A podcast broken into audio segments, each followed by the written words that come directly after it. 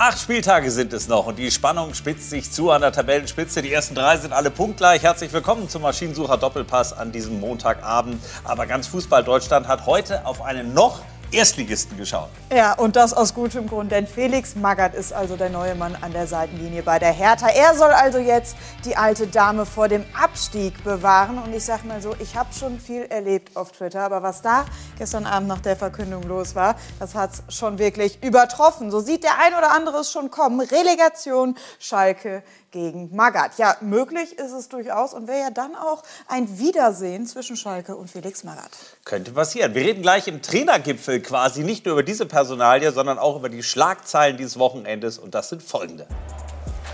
Neues Trainerteam, alte Fragezeichen. Warum Schalkes Rettung gegen den Tabellenletzten erst von der Bank kommt. Ende des Traumlaufs und jetzt auch noch Verletzungssorgen. Droht Werder Bremen mehr als nur eine Ergebnisstelle? Und nur der Beginn eines Traumlaufs? Was ist noch drin für die Mannschaft der Stunde, den FCN? Heute im Maschinensucher Doppelpass zweite Bundesliga. Diese Liga macht einfach Freude und so wollen wir das auch diskutieren mit höchst prominenter Runde. Er hat einst Dynamo Dresden im vergangenen Sommer in die zweite Liga gebracht als Aufstiegstrainer super Start gehabt. Zuletzt gab es nicht mehr die Ergebnisse. Seit zwei Wochen ist er freigestellt. Heute redet er erstmals nicht nur über Dynamo, sondern auch über diese herrlich verrückte zweite Bundesliga. Alexander Schmidt ist da. Schön, Hallo. dass er hier heute Abend tatsächlich die Zeit nimmt. Genauso wie Martin Quast. Er war nämlich am Samstagabend mit dabei, als Werder Bremen die erste Niederlage kassiert hat. Ole Werners Top-Bilanz also ist erstmal mit einer kleinen Delle versehen. Woran lag das? Und er weiß auch, Darmstadt und Heidenheim sind für ihn nach wie vor Top-Aufstiegskandidaten. Warum, wird er uns gleich verraten. Martin Quast ist da, lieber Kollege von Sport 1. Und das Urgestein, der Trainer-Dinosaurier. Er hat viele gerettet, aber auch viele in die erste Liga geführt. Peter Neurohr ist da. Peter, wir freuen uns sehr. Aber das heute, also Marcel Reif hat gestern gesagt, er dachte erst, es wäre 1. April, als Felix Magath verkündet wurde in Berlin. Was hast du gedacht? Ich war erschrocken. Erschrocken darüber, wie einige auch sogenannte oder auch Fachjournalisten über Felix Magath gesprochen haben. Für mich respektlos und nicht nachvollziehbar. Ich kenne die Gedanken einiger Leute, aber Felix Magath irgendwo in Frage zu stellen, halte ich für ja, absolut unmöglich. Also richtige Entscheidung? Eine richtige Entscheidung ist eine ganz andere Geschichte, aber gegen Felix Magath hat man in der Form nicht zu sprechen. Ich finde es respektlos. Den Trainer zu beurlauben, acht Spieltage vor Schluss, ob er Sinn und Zweck macht, weiß ich nicht. Äh, die Frage muss man sich stellen, ob es überhaupt noch Sinn macht. Als dritter Trainer in einem Jahr, ich habe das gleiche mal bei Hertha BSC erlebt, Erfolg zu haben ist sehr, sehr schwer. Aber wenn einer das schaffen sollte oder kann, dann Felix Magath. Naja, aber nun muss man ja tatsächlich auch sagen, und Martin, das ist vielleicht dann auch die Gegenseite, natürlich hat Felix Magath Ewigkeiten nicht mehr in Deutschland trainiert. Als Trainer ist er lange schon nicht mehr im Geschäft gewesen und nun soll er als Retter fungieren. Dass zumindest einige auch sagen, naja, ob das ein Traumplan ist, darf man ja durchaus auch akzeptieren. Naja, Wenn es so ist wie Fahrradfahren, das verlernt man nie. Ja? Ähm, es ist in der Tat so, 2012 danach ein bisschen Flyer-Alarm, ein bisschen China und ein bisschen in Österreich und was weiß ich, äh, das kannst du jetzt äh, natürlich hinterfragen, ob diese zehn Jahre Pause, ob das so gut war. Peter, ein bisschen würde ich dir widersprechen. Also solange es gegen den Mensch Felix Magath geht, ähm, ist das natürlich unterste Schublade. Das kann gar nicht sein. Aber er hat nun mal einen Stempel. Ich habe ihn selbst in Frankfurt und Stuttgart lang und intensiv miterlebt. Und ich bin mal gespannt, ob er sich wirklich anpassen kann oder ob er mit seiner knallharten Art und nur Disziplin jetzt die letzten acht Wochen was verändern will. Weil mit diesen beiden äh, Attributen wirst du mit Sicherheit die Klasse alleine nicht halten. Also ich bin total gespannt, ob er von seiner Art, wie er früher trainiert hat, und äh, viele auch richtig runter trainiert hat, oft die Klasse gehalten hat. Aber ob das klappt, äh, weiß nicht. Also was Geileres hätte ja gar nicht passieren können. So eine Nummer, also sind wir alle gespannt, glaube ich. Ja, wir hören gleich natürlich auch noch Felix Magath, aber ich würde Alex Schmidt auch gerne fragen wollen. Ist ja natürlich eine andere Trainergeneration. Äh, auch eher Kopfschütteln, eher Respekt, eher äh, schlaue Idee von der Berliner Seite. Wie, wie ist das bei Ihnen angekommen? Also ich äh, habe allerhöchsten Respekt vor Felix Magath. Ja, kann mich da an Peter nur anschließen. Ähm, er hat Großes erreicht in seiner Karriere und äh, ich glaube, in der jetzigen Phase spielt sich einfach viel im Kopf ab. Ja, Felix Magath ist ein sehr erfahrener Mann und ähm, man weiß es nicht, wie es äh, ausgeht, ja, die, die wenigen Spieltage vor Schluss, aber ich glaube, dass wenn es jemand schaffen kann, ist es äh, ein Mann mit der Erfahrung. Ja. Er weiß, was er macht, er weiß, was er zu tun hat und äh, ich glaube, es war eine schlaue Entscheidung. Ja. Auch wenn vielleicht die Trainingsmethoden von Felix Magath in, der Vergangenheit umstritten waren. Ja. Da gibt es auch kein richtig und falsch. Ja. Er hat, wie gesagt, viel erreicht. Aber ich glaube, in der jetzigen Phase äh, könnte es ein guter Schachzug sein. Gucken wir mal und hören wir mal rein, was Felix Magath heute gesagt hat bei seiner Vorstellung, auch über diese ersten Tage in Berlin. Ich muss erstmal mit den Menschen zusammenkommen. Ich muss ein Gefühl für die Menschen entwickeln. Ich muss sie sehen, ich muss sie hören, ich muss sie riechen, ich muss sie fühlen. Tja, und heute konnte er noch nicht fühlen, denn die Mannschaft hatte frei. Das war wahrscheinlich der letzte Freitag gewesen, oder? Je nachdem. Trainingssteuerung beherrscht Felix Magath und seine Mitarbeiter mit Sicherheit auch. Ich finde es eigentlich schlecht, wirklich schlecht, weil oberflächlich. Mhm. Wenn man Felix Magath reduziert nicht auf die Titel allein, die er geholt hat, die Pokale, die er geholt hat, die, die Aktion, zum Beispiel auch bei der Eintracht, äh, den Klassenhalt zu schaffen, der ja kaum noch zu schaffen war und so weiter und so weiter. Und reduziert auf, auf eigenartige Trainingsmethoden, die jeder Trainer übrigens, je nachdem zu welchem Zeitpunkt, jeder mal einstreuen muss, hängt von der Situation ab, wann ich eine Mannschaft übernehme und was ich zu tun habe. Mhm. Es gibt durchaus aber Trainingsformen, die unphysiologisch sind, die auch schlecht sind, wenn man die über eine gewisse Zeit hin äh, durchzieht, aber die psychologisch eine Wirkung auf eine Mannschaft hat, die eine Mannschaft plötzlich nach vorne bringen kann. Und dieses Sammelsurium von all den Erfahrungen, Erfahrungen, die Felix Magath gesammelt hat, in seiner erfolgreichen Zeit als Trainer, aber auch in der Zeit, in der er nicht so erfolgreich war, daraus kann man ja auch letztendlich Schlüsse ziehen. Die sollten ausreichend sein, um zumindest alle Möglichkeiten, die bei Hertha BSC noch vorhanden sind, auszuschöpfen. Ob da dann der Klassenerhalt rauskommt, weiß ich nicht, weil ich glaube, es liegt in erster Linie, in erster Linie nicht an den Trainern nicht an Dardai gelegen und mit Sicherheit auch nicht an Korkut gelegen, dass die Hertha da unten steht. Sondern? Dann sollten sich die Leute mal Gedanken machen, die diese Mannschaft so zusammengestellt haben. Die einzelnen Spieler mit Sicherheit eine Klasse für sich, ja. keine Frage. Aber vom Anspruch her weit weg entfernt und Einzelspieler macht noch lange keine Mannschaft aus. Genau, lass uns mal bei Felix Magath bleiben und seinem Image. Du hast ja vorhin selber gesagt, er hat viele Erfolge gefeiert. Mit den Bayern, er ist mit Wolfsburg auch deutscher Meister, 2-9 geworden, das war sensationell. Und er hat natürlich immer, wenn man Magath hört, hört man meistens Schleifer und Medizinbälle als. Trainingsmethode. Auch dazu hat er sich heute geäußert. Und wenn das Thema schon, weil der Kollege sagte ja auch mal, äh, wie, äh, was wie Schleife, ne, dann müssen Sie sich aber nur halt mal überlegen, äh, ich habe immer dazu gestanden, habe gesagt, körperliche Fitness ist für mich, für einen Profifußballer Voraussetzung, um erfolgreich zu sein.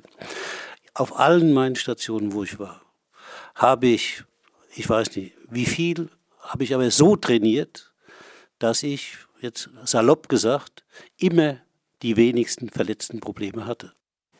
Hat er recht? Ja, klar. Ja, das ist absolut richtig. Ja. Wenn ich eine gute körperliche Verfassung habe, dann bin ich sicherer im Spiel. Dann weiß ich, okay, der läuft mir in der 80. Minute eben nicht davon. Das gibt mir Sicherheit.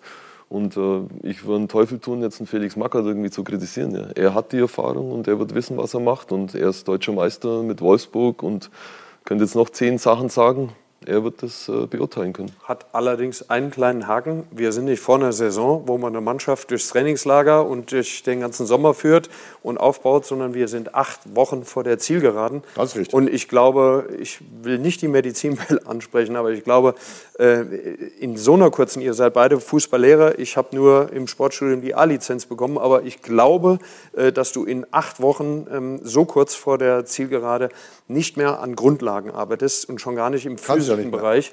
Das geht gar nicht mehr. Du musst die Mannschaft wo ganz anders abholen. Kann sein, dass da einige jetzt Schiss in der Buchs haben, wenn da so einer draußen steht. Ich erinnere mich an diesen äh, Torjubel von Davy Selke, was, äh, glaube ich, letzte Woche oder vorletzte. Das wird er niemals machen unter Felix Magath, weil dann ist er sofort draußen. 100 Prozent. Und ähm, das sind so jetzt die Nummern. Also ich glaube, die Psychologie, Felix Magath. Das ist jetzt so das entscheidende Ding. Wobei eine Sache finde ich total kurios. Er sagt gerade, ich muss die Jungs fühlen, ich muss sie riechen, ich muss sie alle neue kennenlernen. Wir reden bei Mike Büskens, Schalke, wir haben auch nur noch acht Wochen Aufstieg, nur noch davon, dass es hätte keine bessere Lösung geben können, weil er kennt alle, er weiß haargenau, der muss keinen einzigen Stein mehr umdrehen, der weiß ganz genau, was ist. Und Felix Magath weiß in Berlin ich möchte nicht zu nahe treten, aber über die Mannschaft wahrscheinlich gar nichts, außer dass das der Hauptstadtclub ist. Ja. Also da, da, prallen zwei Welten aufeinander und beides wird argumentativ unterstützt. Verstehe ich nicht, da bin ich raus. Mhm. Ist, auch, ist auch relativ einfach. Mhm. Bei der einen Mannschaft geht es um den Aufstieg Ja, bei der anderen Mannschaft geht es gegen den Abstieg. So, und jetzt erklär mir den Unterschied. Unterschiedliche Ansätze. Ja. Äh, Felix Magath hat vollkommen recht. Bevor er mit irgendwelchen Maßnahmen anfängt, muss er erstmal die Mannschaft kennenlernen. Mhm. Und das ist das Einzige, was gegen die Situation spricht, aber nicht gegen Felix Magath. Aber geht es nicht um Situation- Erfolg? Geht's nicht Es ist um das Erfolg? Einzige, was gegen Felix Magath sprechen kann. Und zwar nicht gegen Felix Magath selber, sondern gegen die Situation, gegen den Moment. In der Kürze der Zeit, da gebe ich dir recht, acht Spieltage vor Schluss, habe ich keine Zeit mehr, um irgendwas zu ändern, um irgendwelche Leute kennenzulernen und nach Abschluss dieses Kennenlernens dann irgendwelche Sanktionen möglicherweise oder irgendwelche Unterstützung abzuliefern. Das ist dann zu spät. Und das ist das, was ich glaube, dass die größte Schwierigkeit darstellen wird. Und deshalb bleibt Hertha BSC trotz Felix Magath für mich auch ein Kandidat, der da unten bleiben wird. Aber mit Schalke 04 nicht zu vergleichen. Nun hat Alex Schmidt ja das Ähnliche erlebt. Also zumindest äh, auch im vergangenen Jahr in Dresden, ich glaube sechs Spiel Mhm. Spieltage vor dem Ende gekommen. Auch da würde ja jeder wahrscheinlich damals gesagt haben, naja, kann man ja kaum kennenlernen, die Mannschaft. Mhm. Wie geht man es dann an? Also ist es tatsächlich wichtig, das alles kennenzulernen oder hat man eine klare Idee, wie man dann äh, die Menschen halt wirklich zwischen den Ohren erreichen kann, die Spieler, und sie natürlich auch so fit macht für diesen Endspurt? Gut, ich habe natürlich den Vorteil gehabt, dass ich die Mannschaft aus der Liga erkannt habe, weil ich aus derselben Liga gekommen bin. Aber ich glaube einfach, jetzt nochmal auf den Felix Magath zu kommen, es geht um eine Ausstrahlung. Ja? Du siehst als Spieler jetzt da draußen einen Felix Magath, der steht da draußen wie ein Fels. Ja? Ob der jetzt äh, das Training äh, hochwissenschaftlich überragend gemacht hat, die letzte Einheit, ich glaube, das ist jetzt nicht entscheidend. Entscheidend ist der Kopf. Und du hast einen Mann, der Ausstrahlung hat, der breite Schultern hat. Und ich kann mir nicht vorstellen, dass der Felix Magath jetzt da hingeht und mit irgendeiner Grundlagenausdauer anfängt. Also so bescheuert wird er jetzt nicht sein. Also kann ich mir nicht vorstellen. Aber wie gesagt, ich beurteile das von außen, ich kenne nicht persönlich. Ja, wie gesagt. Aber Respekt ist da, nicht nur im Umfeld, aber eben auch Verwunderung. Äh, Das lässt sich auch nicht kleinreden. Jana, du hast eben schon gesagt, so viel war in den sozialen Medien selten los. Was ist insgesamt das Fazit?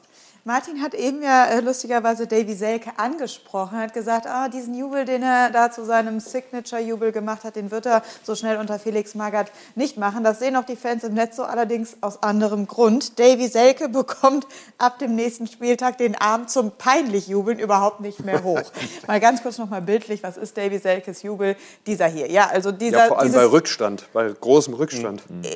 wie beim Spiel gegen Frankfurt, ja genau. Das äh, fällt ihm jetzt also auf die Füße. Wir werden da natürlich dranbleiben. Aber auch im Fanlager der Bremer sorgt diese Personalie für Verwunderung. Jetzt habt ihr mich soweit, sagt er hier. Sollte Hertha in der Relegation gegen den HSV antreten müssen, drücke ich dem HSV die Daumen. Und das eben von einem aus Bremen. So viel also zur Personalie. Magath, er will jetzt also in den verbleibenden acht Spielen die Hertha vor dem Abstieg bewahren. Und wir schauen jetzt mal auf Trainerwechsel in der zweiten Fußball-Bundesliga, denn dort hat es auch schon einige gegeben. Mal erfolgreich, mal weniger erfolgreich. Wir haben uns mal fünf exemplarisch rausgesucht. Na klar, die beste Siegquote im Prozent hatte natürlich Ole Werner, stand jetzt mit 81 Prozent gewonnene Spiele.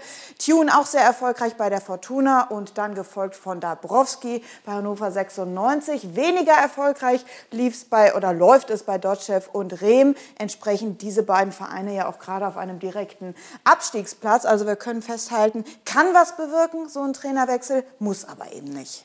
Peter, bist du ein Fan davon? Von diesen Statistiken bin Nein, ich sicher von, kein von Fan. eben einem Trainer äh, jetzt so kurz vor dem Ende noch zu wechseln und eben in der Saison Nein. diesen neuen Impuls, wie es ja das Ich, immer so ich sage, heißt. ein neuer Impuls muss oftmals kommen in extremen Situationen, ob es, obwohl das unterschiedlich ist. Es geht einmal um den Aufstieg oder um die Meisterschaft und andererseits geht es gegen den Abstieg. Komplett unterschiedliche Ansätze. Auch die Verhaltensweise des Trainers, genauso wie die Verhaltensweise der Spieler, komplett anders sind. Aber das Wichtigste, was man immer unter Betracht ziehen sollte, ist der Moment. Wie viele Möglichkeiten habe ich einzuwirken? Ja? Was kann ich machen? Welche Qualität hat die Mannschaft? Warum ist die Mannschaft da unten? Warum stehen sie unten? Oder warum stehen sie nicht auf dem Tabellenplatz 1, wie man sich das vorstellt? Jetzt in der Tabelle sehen wir hier äh, Werner, natürlich die beste Quote in einer Situation, in der er Werder Bremen übernommen hat. Zu einem Zeitpunkt, als ein Trainer gegangen ist, aber aus anderen Gründen. Markus Anfang er, Markus. Anfang, ganz genau. Aber Markus Anfang hatte das Problem, losgelöst von den Problemen, die er sich nachher selber beschafft hat, dass er gar nicht wusste, bis zum Ende der Transferphase, welche Mannschaft habe ich überhaupt zur Verfügung, weil Bremen verkaufen musste. Der Trainer, der dann kam, eben Werner, hat dann plötzlich eine Mannschaft bekommen, von der man weiß, sie spielen weiter mit der und der Zielsetzung. Und da hat er alles richtig gemacht, keine Frage. Aber es ist ein wesentliches einfacher gewesen als bei allen anderen genannten Trainern. Tune bei Fortuna Düsseldorf natürlich überragend angefangen, auch keine Frage. Aber auch wiederum eine ganz andere Situation und nicht vergleichbar. Natürlich statistisch ja vergleichbar mit Pavel Dotschew in Aue und ich weiß nicht, welcher Kollege da gerade noch genannt wurde. Rüdiger Rehm. Rüdiger Rehm, ganz genau. Ja, da reden wir vom Tabellenletzten. Also da kann man hinholen, wenn man möchte, zu welchem Zeitpunkt auch immer. Äh, Da wirst du keinen Erfolg haben. Ja, und bei Hertha BSC, jetzt kommen wir zu dem Punkt nochmal, als dritter Trainer in einer Saison zu kommen und dann nur acht Spieltage vor Schluss, ist eigentlich nicht machbar. Ich war aber damals bei Hertha auch als dritter Trainer, hatte eine Mannschaft, die auch vom Personellen her, vom Personellen her imstande hätte sein müssen, unter den ersten zehn in Deutschland zu spielen. Mit Nationalspielern dabei, gute Besetzung, aber das war keine Mannschaft, sondern eine Mannschaft, die hingerichtet wurde, dann noch zwei total unterschiedliche Trainer vor mir hatten und dann kam ich als Dritter noch dazu. Die Jungs wussten gar nicht mehr, welcher Philosophie sie folgen sollten, standen dann plötzlich im Abschiedskampf und wussten mit der Sache gar nicht umzugehen. Tja, Konnte als Trainer kommen, wer wollte, Ja. da bist du chancenlos. Als Ja. dritter Trainer in der Kürze der Zeit, keine Vorbereitung zu haben und nur noch Mhm. acht Spiele, bist du normalerweise chancenlos. Tja, das war die, der Rückgriff auf Hertha BSC und Peters Zeit. Jetzt gucken wir doch mal auf die Zeit von Alex Schmidt, der bei Dynamo Dresden bis vor zwei Wochen halt Trainer war. Äh, nun sind 14 Tage rum, immer noch traurig, enttäuscht, auch ein bisschen verbittert oder eben schon voller Tatendrang. Ja, traurig. Wenn man, das, wenn man diesen Beruf wählt, dann muss man sich im Klaren sein, dass es halt passieren kann, so wie es kam. Ähm, ich blicke positiv auf die Zeit zurück, hatte eine schöne Zeit. Wir sind aufgestiegen, haben, ja, haben auch guten Erfolg gehabt. Ja. Es kamen ein paar Umstände dazu, die einfach wehtan haben. Wenn ich nur an die Verletzung von Tim Knipping denke, war halt einfach ein Schlüssel, ein Schlüssel äh, oder ein Schlüsselpunkt. Aber ich kann jetzt nicht sagen, ich blicke da äh, mit Verbitterung zurück, das auf keinen Fall. Ich hätte mir ein paar Dinge gewünscht, ja, was, was sie in der Vorrunde, in der äh, Hinrunde abgezeichnet haben, wo wir uns verbessern müssen. Äh, aber war halt dann einfach nicht. Torgefahr wahrscheinlich, ne? Ja, Also, klar. Ich meine, ich mein, es war einfach kein, kein großes Geheimnis, ja, dass man gesehen hat, dass bei uns nur der Ferner vorne einfach die Tore macht und dass äh, so eine zweite Spitze oder mehr Torgefährlichkeit aus dem Mittelfeld einfach gefehlt hat. Da haben wir einfach, da haben wir dann im Winter einfach nicht entsprechend reagiert, so wie ich mir das vorgestellt hätte. Und äh, hinzu kam einfach, dass die Konkurrenz ja hinten, ob das Sandhausen war, die einen großen Umbruch eingeleitet haben, ob das Hansa Rostock war, Fortuna Düsseldorf mit Ginczek und, und, äh, und so weiter im hinteren Bereich haben richtig gut nachgelegt. Und Dresden nicht. ja, muss man eigentlich so sagen, ja, Ja. kann man so sagen, ja. Das, ich meine, das sieht ja jeder. Ähm, das war so ein Schlüssel, ja, da hätte ich mir einfach ähm, adäquaten Ers- oder eine Verstärkung gewünscht. Ja, das, das war dann nicht durchführbar und, und ja, soll jetzt keine Ausrede sein, aber man sieht es halt einfach an der Tabelle und die lügt nicht, ja, dass wir einfach nach vorne zu wenig Tore machen. Aber Alex, ja. äh, darf ich eine Frage stellen? Ja. Kann es auch sein, irgendwo, dass du in An- und Abführung Opfer des eigenen Erfolges äh, geworden bist? Du bist aufgestiegen in einer grandiosen Art und Weise. Du bist in die erste Runde gegangen, in den ersten Spiel gegangen, in, in, die, in die Hinrunde gegangen mit Dynamo Dresden. Wir waren von Sport 1 glücklicherweise des Öfteren dabei und habe überzeugenden Fußball gespielt, dominanten Fußball gespielt, sodass ich von draußen schon beängstigt glaubte, oh Moment, da sehen wir hier einen Meisterschaftsfavoriten. Aber die Befürchtung hatte, ob die Decke nicht ein klein wenig zu dünn ist. Sehr, sehr aufwendig gespielt, überragend gespielt, sehr aggressives, positiv gemeintes Pressing, äh, mit guten Abschlüssen. Klar, der Ferner war der, der, Ferner der einzige richtig torgefährliche. Aber ich hatte so das Gefühl, dass nach dieser Anfangsphase äh, plötzlich äh, Erwartungshaltung entstanden ist, der man auf Dauer gar nicht standhalten kann als Aufsteiger, mit den wenig Möglichkeiten der Alternative. 12, 13 Mann ja, aber was danach kam, war nicht unbedingt das, was dich oben in der Spitze hält. Ja, da hast du recht. Wenn man in der Liga jetzt, wenn ich bei Werder Bremen Ömer Toprak rausnehme, wenn ich bei Hannover einen Marvin Duksch wegnehme, wenn ich bei Schalke einen äh, Terodde wegnehme und wenn ich bei Dynamo Dresden einen, einen Knipping wegnehme, ja, der in die ersten drei Spieltage zwei Tore geschossen hat, 1-0 jeweils. Ihr wart Der- Zweiter, glaube ich. der- ne? Nach dem vierten ja. Spieltag wart ihr ganz der, oben. der dreimal in der Elf des Tages stand, also drei Spiele, dreimal Elf des Tages und der man halt dann in Rostock mit komplett kaputten Knie wegbricht. Ja. Ja, dann ging das halt los, ja. Wie gesagt, also es gibt halt in verschiedenen, also es gibt in den Mannschaften immer so zwei, drei Schlüsselspieler, ja, die das Ding dann entscheiden, ja, wenn es eng wird. Und der Tim war einfach ein Spieler, äh, der extrem wichtig war. Mit, mit Tim bin ich als Trainer zum Beispiel umgeschlagen. Dritte Liga, zweite Liga. Der brach dann weg. Und ähm, haben wir einfach nicht so ersetzen können, wie wir es uns vorgestellt haben. Trotzdem war es bei euch, fand ich, äh, extrem auffällig. Also äh, du hast ja schon gesagt, erster Spieltag hat zwar nichts zu sagen, aber gehst du gleich mal los mit dem 3-0, bist Tabellenführer. Nach dem vierten Spieltag hast du zehn Punkte, drei Sieger, ein Unentschieden, bis in der nächsten Runde im, im DFB-Pokal. Dann kurz später schlägst du Werder Bremen 3-0. Das macht ja was mit einer Mannschaft. Du, du, du hast ja irgendwie das Gefühl, da ist irgendwas. So, und dann äh, ging es im Herbst los. Dann habt ihr, habt ihr äh, plötzlich acht Niederlagen in neun Spielen gehabt. Also dieser Bruch, der war ganz krass, fand ich. Also wirklich ein toller Anfang und dann auf einmal nichts mehr. Dann habt ihr euch ein bisschen berappelt. Ihr steht zur, zur, zur Winterpause mit neun Punkten Vorsprung. Und seitdem kein einziger Sieg mehr. Fünf Tore nur in der gesamten Rückrunde. Das ist, also, das ist, man's- freier Fall muss man ein bisschen Wenn man es aufpassen.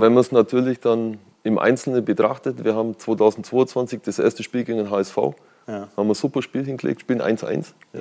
Dann spielen wir in Hannover, die in der gleichen Woche 3-0 gegen Gladbach gewonnen haben, mit Bayer und super Umschaltspiel und so weiter, spielen wir 0-0, das war ein bisschen glücklich, ja, aber trotzdem holen wir den Punkt. Und dann kam dieses, dieses extrem schlechte Spiel gegen Hansa Rostock, wo wir die ersten 20 Minuten richtig verkacken. 1-4. Genau, 1-4 verlieren. Aber dann fangen wir uns wieder, spielen 0-0 in Paderborn, spielen zu Hause 1-1 gegen Heidenheim, wo wir gute Chancen haben, das Spiel zu gewinnen. Und dann kam das Spiel gegen Darmstadt, da haben wir ein gutes Spiel abgeliefert, haben kurz vor Schluss diesen Matchball, ja, und Darmstadt macht in der Nachspielzeit 1-0. das- Das heißt, du hast diese Spiele, wo eigentlich ein Spiel richtig schlecht war, Rostock, und die anderen Spiele Heidenheim, Darmstadt, meine letzten zwei Spiele, da bist du so dran, dass du am Schluss diesen, dieses Tor machst und gewinnst. Aber so eng ist die Liga. Ja, ja. Ja, das, das So eng ist die Liga. Wir reden gleich So noch weiter auch über, über Dynamo Dresden, wollen aber eben noch so ein bisschen auch bei den Aufstiegskandidaten bleiben, wo ja Dresden auch am Wochenende eben noch gegen St. Pauli auch einen Punkt geholt hat und sind dann beim FC Schalke 04, der, was eigentlich für eine Saison spielt. Äh, erst himmelhoch jauchzend in den letzten Wochen, jetzt muss man sagen, naja, äh, geht da wirklich was? Der Anfang an diesem Wochenende Richtung Aufholjagd war auf jeden Fall schon mal vielversprechend.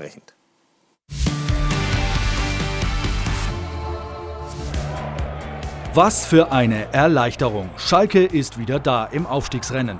3 zu 0 in Ingolstadt. Eine turbulente Woche endet doch noch versöhnlich. Erst wird Cheftrainer Gramozis entlassen, dann übernimmt dessen Assistent Mike Büskens.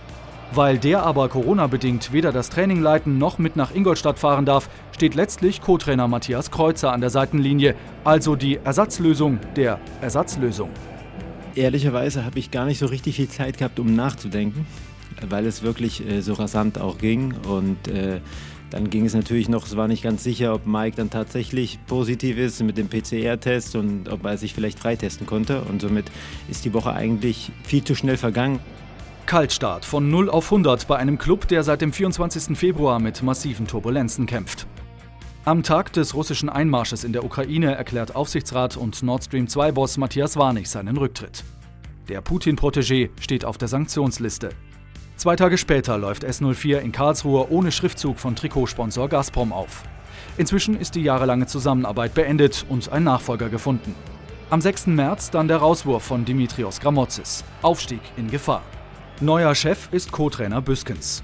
Dessen Ersatz Kreuzer sieht einen uninspirierten Auftritt beim Tabellenletzten Ingolstadt, bis er in der 52. Minute den entscheidenden Mann einwechselt. Rodrigo Salazar 1-0 Schalke. Salazar kümmerte sich jetzt auch um die Ecken. Schalke 2-0 vorne. Sauber Salazar. Ein Treffer, zwei Vorlagen. Der Matchwinner kam von der Bank. King Kreuzers goldenes Händchen, nur eine Momentaufnahme in den Schalker Chaoswochen. Denn nach der lange biederen Vorstellung beim Tabellen 18. ist weiter fraglich, ob S04 gut genug ist für den Aufstieg. Tja, und den wollen die Fans nach wie vor realisieren. Peter, du hast das Spiel auch genau analysiert. War das ein Schritt in die richtige Richtung oder nur das Ergebnis gut? Und Das Ergebnis war sehr gut. Von daher war es die richtige, Richtung. Denn äh, wenn Schalke 04 3 zu 0 gewinnt, egal gegen wen, und keinmal trifft Simon Terodde, dann ist da in der Mannschaft irgendwas passiert. Und Salazar, der war in dieser Saison bisher losgelöst von Trainerwechsel oder nicht, eigentlich enttäuschend. Die Möglichkeiten, die er aufgezeigt hat, die er zum Beispiel in, in der letzten Serie in, in St. Pauli gezeigt hat, äh, hat er auf Schalke nicht einmal gezeigt. Und jetzt war er zumindest, ja, das erste Tor macht er selber, zwei bereitet davor, aber übrigens, äh, Eckbell hat vorher auch schon geschlagen, hat nichts unbedingt Neues.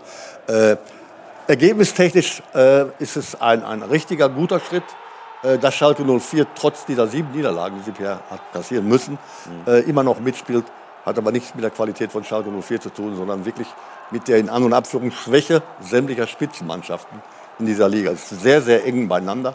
Aber so eng war es noch nie, dass sieben, ja acht Mannschaften immer noch berechtigte Chancen haben, äh, den Aufstieg zu schaffen. Ja, wobei das für mich keine Schwäche, sondern eine Stärke der Liga ist und eigentlich ja nicht ein Schneckenrennen sich da entwickelt, sondern man sieht halt einfach, gerade in den direkten Vergleichen auch, es ist alles möglich. Ja, aber da, hat, äh, da muss ich dir ein bisschen den Zahn ziehen, glaube ich. Äh, dein Schalke-Herz in allen Ehren, aber der richtige Stresstest, der kommt noch. Schalke hat eine schlechte Bilanz gegen die oberen äh, Teams. Ja, sie haben, wir haben, kurz- wir haben Bremen zu Hause, wir haben St. ich- Pauli zu wenn- Hause. Wenn ich kurz mal auf, den, Ja, ja. auf das Restprogramm gucke, nacheinander, äh, dass man das mal vor Augen hat. Heidenheim, Darmstadt, Bremen, St. Pauli und Nürnberg. Das sind die letzten beiden Spiele. Und Genau. zwischendrin übrigens noch gegen den SV Sandhausen. Magst du vielleicht die Nase rümpfen, aber die sind in der Rückrunde. Nee, nee, ich werde nicht- das ist ein hab nicht die Nase Top-Team in der Rückrunde. Also Schalke hat die letzten sechs Spiele sechs Brocken. Ich glaube nicht, dass sie es schaffen. Ja, Da ich habe nicht gesagt, ich habe nicht gesagt, gesagt, sie schaffen. Ja. Bin ja auch gar nicht gefragt worden. Ich Ja, ja. hoffe, dass sie es schaffen. Das ist eine andere Geschichte. Ja gut, aber, aber dann, dann nachgefragt. Weil also Ja, ich, ich tendiere auch momentan dazu, Schalke, Schalke ist nicht in einem, einem Höhenflug quasi, dass Nein. man gerade sagen kann, das läuft, Nein. auch durch die Umstände außenrum. Aber für mich war das 3-0 gestern Ergebnis hui, aber der Rest war noch sehr ausbaufähig. Richtig. Ja. Dem habe ich nicht widersprochen. Ich bin auch nicht konkret gefragt worden, ob ich davon überzeugt bin, dass Schalke aufsteigt. Bist du es? Ich hoffe, dass Schalke 04 aufsteigt. Das ist ja keine Überzeugung, das ist ja der Glaube. Aha. Ja, also die zweite, Hälfte, die zweite Hälfte war schon gut, das muss man auch sehen. Mike Büskens und hier äh, der Kollege Kreuzer haben natürlich das System umgestellt. Die haben äh, mit einer Viererkette gespielt, bis diese Mechanismen mal irgendwie greifen. Also in der zweiten Hälfte, das war schon wirklich gut. Jetzt spielen sie, haben sie noch zweimal Zeit, will ich das gar nicht nennen, spielen gegen Ja, Hannover Hannover 96. und Dresden anschließend.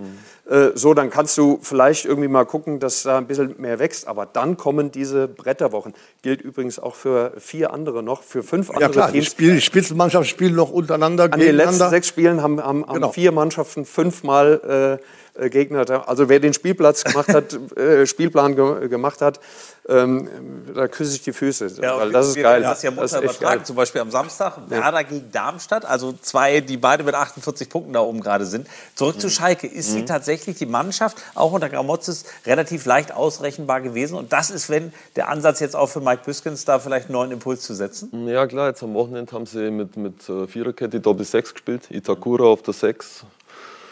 Von Nitorote, also sie haben auch schon 50 Tore und äh, ich sehe Schalke schon als, als Mannschaft, äh, die gegen den Ball gut arbeitet, sie haben wenig Gegentore, also da, da kann alles passieren, das ist alles möglich und Qualität haben sie natürlich und wie gesagt mit dem Terodde eigentlich den besten Torjäger der Liga drinnen. Ich habe Schalke nicht abgeschrieben. Ja. Gerade jetzt, wenn sie variabler sind, ja, vorher natürlich nur mit, mit, äh, mit äh, Dreierkette, waren sie schon ausrechenbar. Und äh, hatte der Mike Büskens auch gesagt, ja, dass er sich da gewünscht hätte, dass man einfach ein bisschen Vari äh, Variabilität mit reinbringt. Ich glaube, das ist jetzt gegeben, ohne dass ich jetzt die, die Leistung von, von Gramozis schmälern will. Ja, er hat auch einen guten Job gemacht. Aber ich glaube, dass Schalke schon noch eingreifen kann. Aber Sie haben, Sie haben aber in Bezug auf Variabilität äh, äh, die Offensive angesprochen. Mhm. Offensive wäre von Schalke 04 leicht auszurechnen. Das ist natürlich ein Spruch, der kann natürlich zu 100 Prozent hinhauen, gar keine Frage. Aber man muss ja behämmert sein, wenn man da irgendwas ändert. Ja, wenn ich über 50 Ja, Tore mache, wenn ich mit Simon Terodde eine Sturmspitze vorne habe, von der man weiß, wo seine Qualitäten liegen, dann muss ich ja wirklich mit dem Klammerbeutel gepudert pudert sein, wenn ich mein Offensivspiel umändere. Ja, gut, Variabel zu halten ist eine ganz andere Geschichte, aber ich muss doch gucken, dass meine Spieler, die ich habe, in die richtige Position kommen und vom System her und vom taktischen Verhalten her an ihr Leistungsoptimum kommen im Zusammenwirken. Und das hat Schalke 04 gemacht. Mehr Möglichkeiten, als da ausgeschöpft wurden, sind in der Offensive A nicht nötig und B aber auch gar nicht drin.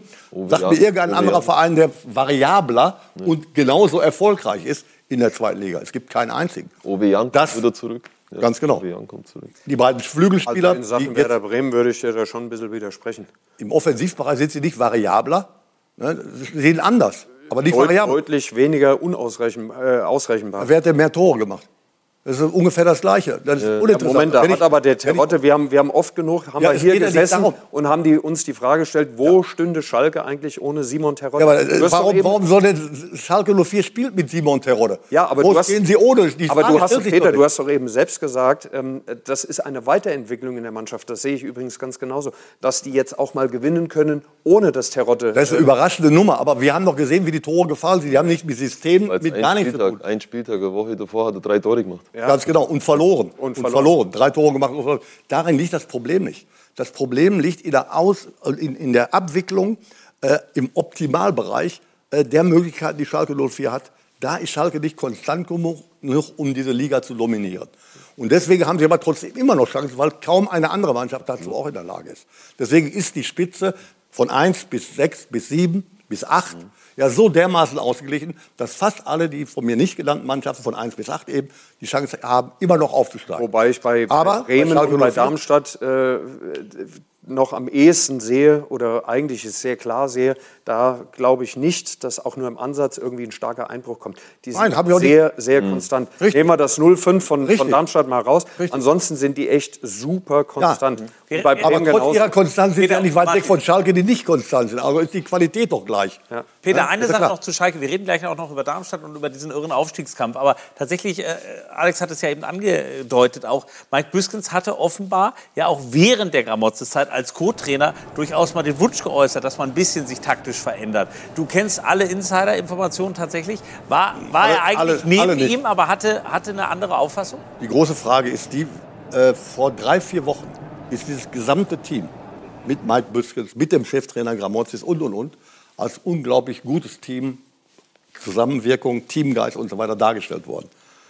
Dieses Team war nicht erfolgreich, ne, weil Schalke 04 andere Ansprüche hatte, haben nicht den Fußball gespielt, den man sich erträumt hat und erwünscht hat. Mhm. Von diesem Team, was ja wirklich ein großartiges Team war, so wurde es immer dargestellt, sind drei Mann beurlaubt worden. Der Cheftrainer, der Co-Trainer und der Torwarttrainer, der unglaublichen Einfluss hat auf die Mannschaft. Jetzt sagt Rufi Schröder, vor dem ich den Hut ziehe, du weißt, welche Verhältnisse ich zu ihm habe, sagt, wir brauchen, was ich teilweise verstehen kann, ja, ein Input neu von außen kommend. Deswegen habe ich überhaupt nicht verstanden, losgelöst davon, dass ich Bujo sehr, sehr schätze, dass man Bujo zum Cheftrainer macht. Mike Buskins, ja. Mike Buskins, Entschuldigung, ja. ja, zum Cheftrainer macht. Denn er hat mitgearbeitet im Team, von dem man sich selbst auch noch als Team dargestellt hat, in diesem Team und wird dann plötzlich hm. Cheftrainer, also Output, äh, also Input von außen ist dann eigentlich wenig gegeben. Ich weiß noch, letzte Woche hast du gesagt, das war Aktionismus. Wir gucken mal auf die aktuelle Tabelle und stellen fest, Schalke ist da ja mittendrin, wäre übertrieben. Sie sind momentan auf Platz 5. Ganz vorne Darmstadt, St. Pauli, Werder und Nürnberg. Was ist mit diesen beiden Vereinen eigentlich los? Werder und dem ersten FC Nürnberg, die hat irgendwie gar keiner mehr so richtig auf der Rechnung gehabt. Darüber reden wir gleich und wir gucken natürlich auch, ob Sie vielleicht Lust haben auf 100.000 Euro. Wir hätten dann nämlich ein Angebot unter der 01379 600 800 anrufen oder eine SMS mit Tor an die 99699 und Sie haben die große Chance aufs große Geld. Wir sind gleich zurück. Freue mich drauf. Bis gleich. Zurück beim Maschinensucher Doppelpass, zweite Bundesliga mit Peter Neururer, Martin Quast und Alexander Schmidt. Wir haben schon ein bisschen über Dynamo Dresden gesprochen, wollen jetzt aber nicht nur über die Mannschaft der Stunde gleich sprechen, das ist der erste FC Nürnberg, sondern auch über einen Jana aktuell kurz gestürzten Tabellenführer. So kann man sagen. Und zwar Werder Bremen, da muss man ja überhaupt mal festhalten. Was für eine emotionale Achterbahnfahrt in dieser Saison, die sie da hinter sich haben. Angefangen überhaupt mit dem Abstieg in die zweite Bundesliga, dann diese ganze Posse um Ex-Trainer Markus Anfang, dann die Suche nach einem neuen Trainer, dann ja diese äh, erfolgreiche Zusammenarbeit mit Ole Werner, der die Mannschaft auf Tabellenplatz 10 übernommen hat, irgendwo im Niemandsland. Und jetzt dann zuletzt diese hochemotionalen Bilder nach dem Sieg im Nordderby gegen den HSV. Also wirklich ein Auf und ein Ab. Und jetzt dann also zum ersten Mal auch eine Niederlage unter Ole Werner nach dieser unfassbaren Serie. Und schwupps ist man eben auf Tabellenplatz 3 und auch die Fans halten fest, jetzt beginnt eben die Arbeit für Ole Werner. Und zwar so richtig. Die beiden stärksten Verteidiger fallen aus, eigene Ideen werden jetzt gebraucht, Systemumstellung, Fragezeichen vielleicht. Ich behaupte, das macht uns unberechenbarer. Und wir haben zudem einen sehr anständigen Ersatz. Also ja, diese Ausfälle kommen tatsächlich zu einer Unzeit und man muss sagen, jetzt ist wirklich Crunch-Time angesagt. Definitiv. Acht Spieltage noch. Werder Bremen mittendrin mit punktgleich äh, zu Platz drei. Aber die Ausfälle, die sind schon angesprochen worden. Es sind Friedel und eben der Kapitän, Toprak. Das ist schon ein echter Verlust absolut, für Werder. Absolut. Vor allem immer Toprak ist für mich nicht zu ersetzen. Natürlich kann man System umstellen auf Viererkette. Ich weiß jetzt nicht, was er im Kopf hat. Aber Toprak ist vielleicht der beste Verteidiger der Liga sogar. Mhm. Ja. Weil, was zeichnet ihn aus? Ausstrahlung, Schnelligkeit, Ruhe im Spielaufbau. Einfach, er steht auf dem Platz und du hast Sicherheit als Mannschaft. Man hat es gesehen, ja, mit Dynamo Dresden haben wir im Hinspiel 3-0 gewonnen, da war er nicht auf dem Platz. Und, und seitdem er wieder zurück ist, äh, ist einfach, ist es eine andere Mannschaft. Ne? Du warst beim Spiel da, du hast das Spiel äh, Heidenheim gegen Werder für uns auch mit begleitet. Nun, nun, muss man sagen, war diese Verletzung ja schon vor dem Spiel klar. Dann kam Friedel noch mit dazu. War da wirklich ein Bruch zu sehen? Total. Als äh, das Thema Friedel kam, hast du eine Aufgeregtheit äh, gemerkt, das ging hin und her. Du musst ja erstmal überlegen, was machst du jetzt? Äh, Lars Lukas May hatte auch noch Knieprobleme und ein bisschen Pech gehabt dabei. Was machst du dann als Trainer? Dann nimmt er den Anthony Jung nach hinten. Der hat die ganze Saison über linken Flügel gespielt, stellt den jetzt als linken Innenverteidiger auf. Da hast du plötzlich ein komplettes ein Systembruch drin. Also äh, mit, es gibt eine ganz klare äh, Zahl mit Ömer Toprak äh, hat äh, Werder Bremen im Schnitt 2,3 Punkte, ohne Ömer Toprak 0,57 oder Das irgend sowas. habe ich auch gelesen, dachte, das, Das ist- ja, der Hinrunde halt, als es schlecht lief, eben auch nicht da, da war auch verletzt. Ja, und bei dann, Werder- als er kam, lief es gut. bei Werder Bremen. Und dann kommt jetzt der zweite Stein dazu. Werder Bremen hat mit Öber Toprak, bin ich total bei dir, äh, eine sehr, das ist der beste Verteidiger für mich in der, in der zweiten Liga, eine sehr gute Verteidigung. Fällt der aus, ist die gut, ist so absolut ordentlich, aber fällt dann noch äh, jetzt der, der Friedel aus, hast du nur noch Durchschnitt. Und mit Durchschnitt in der zweiten Liga, in der Innenverteidigung, wirst du nicht weit kommen. Also das ist ein echtes, echtes Kardinalproblem. Ich habe keine Ahnung, ob Lasse May äh, das jetzt bis zum Topspiel am Samstag, Sport 1, Live-Übertragung, äh, ob der es bis dahin schafft. Äh, da hat der äh, Kollege Werner ein kleines Problem. Gucken, gucken wir mal das 2-0 rein für Heidenheim, Peter. Und nicht nur, dass man da sieht, äh, wie leicht dann manchmal doch solche Fehler auch bestraft werden. Eigener Abschlag. Ne? Pavlenka dachte man, alles klar, kann nicht viel passieren. Und schwuppdiwupp stellt man fest, naja, da kann doch sehr schnell was passieren. Äh, ist die Abwehr vielleicht jetzt in den nächsten Wochen mit den Ausfällen die Achillesferse von Grün-Weiß? Also mit diesen Aussetzern der komplett an dieser Spieleröffnung beteiligten Spieler äh, kriegen sie übrigens auch drei Klassen tiefer noch Probleme. Äh, das muss man abstellen. Das muss man, wenn man vor allem sieht, ich habe die Möglichkeit, nicht klar rauszuspielen, dann muss ich irgendwo auch mal auf die altmodische, von mir aus altmodische Tour zurückgreifen. Ja, lang und weit bringt Sicherheit. Also da kann ich den Gegner nicht die Bälle hinschieben. Das ist also Oberamateur, was da gelaufen ist. Das sieht man aber immer wieder in der Bundesliga. Aber dann Werder Bremen wird natürlich jetzt ein paar Probleme bekommen. Das ist vollkommen richtig, was Martin da gesagt hat. Äh, Die Leute sind im Augenblick nicht zu ersetzen. Ob es Tobak ist oder auch äh, Fredel zu ersetzen, ist natürlich fast nicht möglich. Zumindest nicht adäquat zu ersetzen. Das große Problem ist, dass Werder Bremen ja jetzt, äh, wir haben gerade schon mal drüber gesprochen, nur noch gegen Spitzenmannschaften spielt, nur noch gegen Mannschaften spielt, die eben versuchen, nicht nur gegen den Ball zu spielen, sondern auch mit dem Ball zu spielen. Also das ist ab und zu das Abwehrverhalten sehr, sehr notwendig, um auf dieser Basis dann auch selbst nach vorne spielen zu können. Und das kann natürlich ein Problem werden für Werder Nun Bremen. ist Ole Werner ja, wir haben es ja auch gerade gehört, das erste Mal so richtig gefordert. Er hatte das Glück, es waren fast alle Spieler da, als er kam. Er hat die Euphorie sofort geschürt, hat natürlich auch die Ergebnisse gehabt. Ja, und, Jetzt, Umst und Umstellung in der Spitze. Ja. Er hat zwei Top-Stürmer einfach zusammen spielen lassen. Ja. Das, war, das war der entscheidende, der entscheidende Schlüssel für mich. Ja. Und Duck ist erst dazugekommen, der war vorher noch am Anfang der Saison bei Hannover 96. Absolut. Ne? Also, das, das hat er schon sehr gut gemacht. aber wenn ein solcher Schlüsselspieler ausfällt, wa- was ist jetzt wirklich die Möglichkeit? Weil tatsächlich ja auch die Gegner registrieren, gerade durch dieses Spiel, ähm, dass eben auch Heidenheim ist ja auch schon wieder als Jäger mittendrin in diesem Aufstiegsrennen, dass Werder verwundbar ist. Also klar, das war die erste Niederlage, wir wollen es nicht dramatisieren. Und trotzdem, jetzt kommt Darmstadt. Ja gut, die Liga ist so eng, eine Woche vorher, auch gegen Dynamo war es auch schon eng. Ja. Dynamo hat gut gespielt, gute Chancen gehabt. Darmstadt ist natürlich eine Hausnummer, so wie du gesagt hast. Ja. Darmstadt ist sehr stabil, ja, in sich gefestigt und haben vielleicht nicht diesen großen Druck, dass sie aufsteigen müssen, ja, den jetzt Schalke hat, Bremen und so weiter, diese, diese großen Traditionsmannschaften. Von daher sind sie vielleicht ein bisschen lockerer. Ja. Aber ich habe sie äh, vor kurzem gesehen zu Hause im, im Heimspiel, sie wirken brutal gefestigt, ja, und, und äh, der Trainer auch, äh, das passt, das passt. Also Darmstadt äh, sehe ich ganz vorne mit dabei. Ja, das sehen äh, auch relativ viele so. Auch Martin, da werden wir gleich zu äh, kommen. Jana, du hast mal noch mal ganz genau da oben hingeschaut. Und Werders Niederlage hat ja die Situation für den neutralen Fußballfan eigentlich noch positiv dramatisiert. Ja, oder andersrum könnte man auch sagen, Will denn da eigentlich keiner aufsteigen in dieser zweiten Fußball-Bundesliga? Denn tatsächlich ist es ja so, dass keiner der Top-3-Mannschaften gewinnen konnte an diesem Spieltag. Alle drei erzielten hier ein Tor und ein Punkt reichte dabei dem FC St. Pauli, um auf einen direkten Aufstiegsplatz zu klettern und Darmstadt, die ihr eben angesprochen habt, ja tatsächlich um Tabellenführer zu werden. Ja, aber das macht eben dann auch diese zweite Fußball-Bundesliga am Ende des Tages aus. Seit meiner Kindheit bin ich Werder-Fan und habe dazu noch eine Dauerkarte beim FC St. Pauli. Ich hätte nie gedacht, dass ich mich mal frage, ob ich wirklich möchte, dass sie aufsteigen. Diese zweite Liga ist so viel spannender als die Fußball-Bundesliga. Da können wir uns doch nur anschließen. Tja, tatsächlich drei punktgleiche Mannschaften. Das ist irre. Zwei Spiele am Samstag gegeneinander. Du verfolgst Darmstadt auch seit Jahren. Äh, und bist tatsächlich auch einer, der sagt, die steigen auf?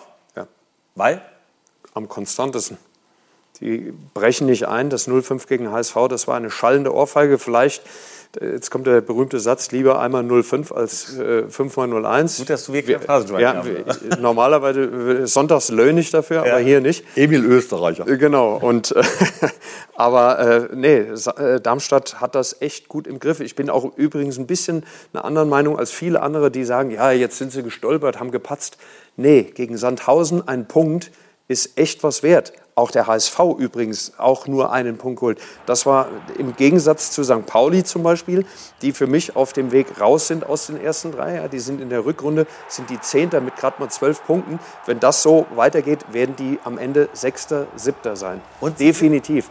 Darmstadt hat diesen Einbruch nicht. Darmstadt ist am konstantesten, die steigen auf als Erster oder Zweiter. Das ist eine klare Ansage, wobei ja auch die beiden Stürmer, die ja gerade in der Hinrunde alles niedergeschossen haben im positivsten Sinne, momentan auch schwächeln. Und wir hören mal den Trainer, der nämlich auch Richtung eigener Sturmelite eine klare Ansage macht.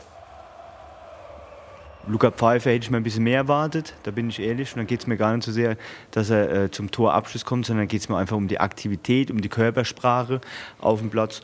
Da äh, äh müssen wir dem Jungen trotzdem helfen. Ja.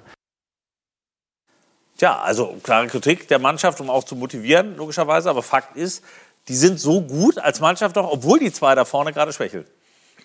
Sie schwächeln, aber sie sind immer noch präsent. Und die beiden, was die beiden in der Hinrunde geleistet haben, wie viele Tore sie gemacht haben, an wie vielen Toren sie beteiligt waren, für wie viel Unruhe sie gesorgt haben und wie sie angelaufen sind, was sie auch für die Mannschaft nach hinten mitgearbeitet haben, war schon außergewöhnlich. Und wenn, wenn äh, Thorsten solch einen Kommentar in der Öffentlichkeit ab, äh, abgibt, ist es mit Sicherheit nicht zum Schaden der Spieler, denn er wird niemals einen Spieler in der Öffentlichkeit kritisieren. Das ist abgesprochen, das ist eine Motivationshilfe, die die Jungs mit Sicherheit verstehen. Absolut. Und ich glaube, ich habe ja, ich hab ja geglaubt, äh, ich habe geglaubt, da muss ich mich revidieren, äh, dass der Sieger des Spieles, HSV bei Darmstadt, hm. dass der auf jeden Fall aufsteigt. Jetzt sage ich, der aus diesem Spiel am meisten mitgenommen hat, trotz einer Niederlage, wird aufsteigen und ich bin auf deiner Seite. Ob erster oder zweiter lasse ich mal außen vor, weiß ich auch nicht, aber für mich ist Darmstadt auch der Top-Favorit. Ja, der Thorsten hat es ja schon mal äh, mit Eintracht Braunschweig, auch das hat ihm ja auch keiner mhm. zugetraut. Auch so ein großer Traditionsverein, der, der liebt das. Du, du merkst das richtig. Sowas macht er nur, um die Jungs zu kitzeln. Und vorhin haben wir gesagt, ähm, wo haben wir denn die Stürmer? Wo ist denn einer noch hinten dran? Ob das bei Schalke ist oder mhm. Werder Bremen? Hier hast du in Aaron Seidel, der zum Beispiel mhm, aus dem Schatten von den Jungs rauskommt. Der hat auch gegen HSV, hat er auch getroffen, hat zwar nicht gezählt. Der trifft. Kempe, ja? überragender Kempe. Der, der, der, Tobi Kempe, ja. äh, das, das ist einer, der, der läuft immer in, in zweistelligen äh, Torbereich rein. Ähm, die hat man so vielleicht im ersten Moment nicht auf dem Schirm, weil du immer nur auf die Stürmer da guckst. Nee. Aber äh, da kommen hinten dran noch Jungs. Und das ist der Riesenvorteil von Darmstadt. Das schauen wir uns natürlich Samstag an. Wie erwähnt, das Topspiel 19.30 am Samstag Werder gegen Darmstadt. Martin Quast sagt, die steigen auf. Peter Neurer sagt, die steigen auf. Gehen Sie damit? Ich glaube auch, weil die vom Kopf her freier sind als viele andere Clubs. Ja, für die ist das, wir sind da oben, das ist geil und so. Die haben jetzt nicht diesen Megadruck. Mhm. Ja. Aber von der Mannschaft her absolut. Ich, ich glaube, die könnten es packen. Ja. Bestes Team in der zweiten. Also so hier von dem Miteinander, ähm, ja, was, was genau. da zwischen Trainer und, und Team, also ich habe mir so ein paar Trainingseinheiten angeguckt, genau. auch schon, das, das glüht richtig. Der Thorsten, der ruft die auch nach dem Training mal zusammen und äh, faltet die auch mal irgendwie eine Viertelstunde, 20 Minuten zusammen. Die sitzen dann da, aber da kommen die Jungs am, am Ende Applaus. Sowas habe ich echt ich verfolge jetzt so lange den Fußball, aber das habe ich ganz selten gesehen. Da ist so viel zwischenmenschlich bei diesen Jungs auf dem Platz mhm. mit dem Trainerteam hinten dran. Das ist echt außergewöhnlich. Also für mich sind die richtig, richtig gut. Und, ist miteinander. Und hungrig, sehr hungrig. Sie wirken sehr hungrig auf dem Feld. Und ich habe äh, eine Woche vorher habe sie gegen Sandhausen gesehen. Sie wirken so hungrig, irgendwie so. Da lasst ihr die zwei Topstürmer draußen, eine Woche vorher. Ja, aber trotzdem, da ist eine Energie da mit ihrem Skarke und Honsack über links und aus dem Zentrum. Übrigens das Spiel gegen euch, das Ja. war auch noch mal so ein Verstärker. Ja? Wir klar. hatten ja schon, ich war ja in. Dresden mit dabei, wir standen schon an der Seite, Ja. so die Wand Ja. Mhm. wurde schon für die Interviews fast aufgefahren. Ball vor, 1-0, 93 Minuten Ja. in Dresden. Klar. Ey, was das auswirkt, Brutal. was das ausmacht. Ja. Das. Also die haben, die haben so eine Energie, die vielleicht andere Teams, da wo sich andere Teams schwer tun, Schalke, die irgendwie so, Ja, sie, also die Ja. großen Teams wie Schalke, wie Werder, Genau. HSV, die müssen Genau. ja alle. Genau. Und ich glaube auch, dass Darmstadt momentan, ist ja, die ganze Generation, die da spielt, hat ja eine historische Chance. Also diesen Verein nochmal in die Bundesliga zu bringen. Äh, ist keiner ist ja böse, wenn es nicht klappt. Bei den anderen sind viele böse. Das ist vielleicht auch der Das Unterschied. Gucken wir mal auf St. Pauli. Martin hat gerade gesagt, wow, er sieht die eher Ja, im absteigenden Ast. Hat wobei- gerade gegen Dresden gespielt am Wochenende. ein, Un ein Unterschied und der heißt Kiri. Der hat jetzt ein paar Spiele nicht gespielt und das ist bei denen der entscheidende Mann. Ja, das ist, also wenn So man den, Toprak, genau, der hat jetzt, ich glaube beim Afrika Cup war er, Genau, da hat er sich verletzt und dann haben sie vier, fünf Spiele ohne ihn gespielt, aber seit der wieder in Form ist dabei, ist es eine andere, andere Klasse. Ja, trotzdem, die sind, aber äh, das ist ja so ein Langzeitweg und vor allem, es ist mal wieder der Klassiker. Die waren letztes Jahr 2021 mit Abstand die beste Mannschaft. So unfassbar erfolgreich, das ganze Kalenderjahr. Aber dieses Kalenderjahr besteht halt wieder mal aus zwei Saisons und das ist Wieder drei Euro. seit, seit vielen Jahren das Riesenproblem vom FC St. Pauli. Eine Halbserie super und eine schlecht. Und Ja gut, aber wo, wo willst du momentan die Kritik ansetzen? Außer dass natürlich eben ein, zwei Naja, wenn du- nicht top waren. Naja, wenn du als Herbstmeister durchs, äh, durch die äh, Hinserie gehst und jetzt in der Rückrunde nach neun Spieltagen gerade mal auf Platz 10 mit nur neun, von 12 von 27 Punkten holst, bist du keine Spitzenmannschaft mehr. Noch, sie stehen noch in der Spitze. Von Sie, ste sie stehen noch da, aber das ist ja ein Prozess. Du hattest ja einen guten Vorsprung und jetzt bist du froh, dass du noch da auf Augenhöhe, aber die anderen sind alle dran. Ich glaube, dass St. Pauli am Ende Sechster oder Siebter wird. Weil das ist, da kannst du zugucken, wie die sich Wir die schauen mal auf Probleme das, auf das Gegentor und tatsächlich ein Gegentor bekommt St. Pauli aktuell immer. 15 Mal hintereinander. Sagt das auch ein bisschen was über die Mannschaft und vielleicht auch Probleme aus? Ich sag Tim Knipping, ja, wie er sie halt wieder reinwirft in den Ball. Ja, der hat so das Gefühl, wenn so ein Standardtor, das kannst du immer mal bekommen. Ja. Brauchen wir nicht sprechen. Aber, und jetzt kommt die entscheidende Situation. Es war eine Großchance nur für Dynamo. Christoph da Ferner, den macht er normal, den macht er normal 100 Prozent. Und dann, dann führst du 2-0. Ich weiß nicht, ob es dann nur drehen. Es kann sogar noch 3-0 Ja. zur Pause. Also diese, Und das wäre nicht ja, übertrieben. Diese Chance ja, von Moritz Schröder auf da Ferner aufgelegt, wenn er den macht, wie gesagt, das wäre verdient gewesen, das 2-0. Zweite Halbzeit natürlich dann über Paccarada, Kiri, äh, Burgstaller. Ich, mein, ich glaube trotzdem noch an St. Pauli, auch wenn sie jetzt vielleicht die Punkte nicht so holen, aber Trainer, gute Ausstrahlung, ruhige Art, ja, bleibt, bleibt cool, bleibt fokussiert.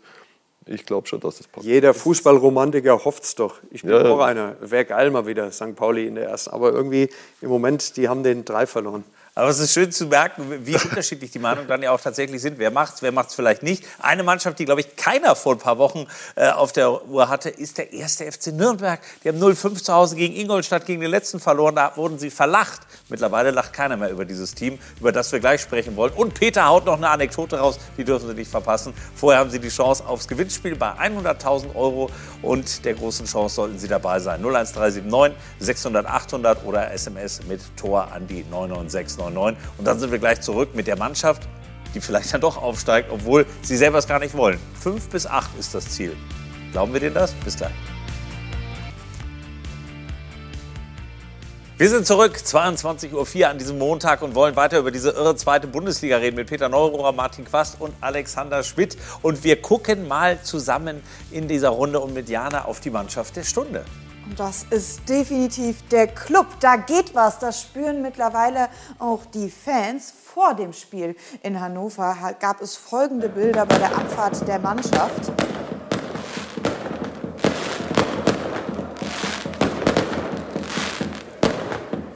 Also da war richtig Alarm und man könnte meinen, das wäre nach diesem 3 zu 0 Sieg gewesen. Aber nein, das war eben bei Abfahrt. Also auch die Fans spüren, hier geht was und dann diese drei Punkte im Gepäck, die die Mannschaft dann wieder mitgebracht hat. Das war nicht nur eine Ansage an die Konkurrenz, sondern damit ist der Club tatsächlich auch wieder mittendrin im Aufstiegsrennen. Tja, sind nur ein paar Pünktchen. Sie sind aktuell auf Platz 4. Sie waren an, vor ein paar Wochen tatsächlich so ein bisschen das, das, das Gespött ähm, überhaupt. Und dann passierte was. Wir gucken mal in Bilder rein. Vier Spiele, vier Siege, vier Punkte mehr geholt als das zweitstärkste Team in diesem Zeitraum, Platz 4 in der Tabelle. Die Fußballwelt in Nürnberg nach dem vergangenen Wochenende ganz simpel. Ich glaube, wir haben eine, eine, relativ reife Leistung heute geboten. Ähm, bis jetzt mussten wir oft bis zum Schluss zittern, wenn wir Siege eingefahren haben heute. Ähm, war es relativ klar. Der Club auf einmal wieder mittendrin im Aufstiegsrennen. Noch vor einem Monat war daran nicht zu denken.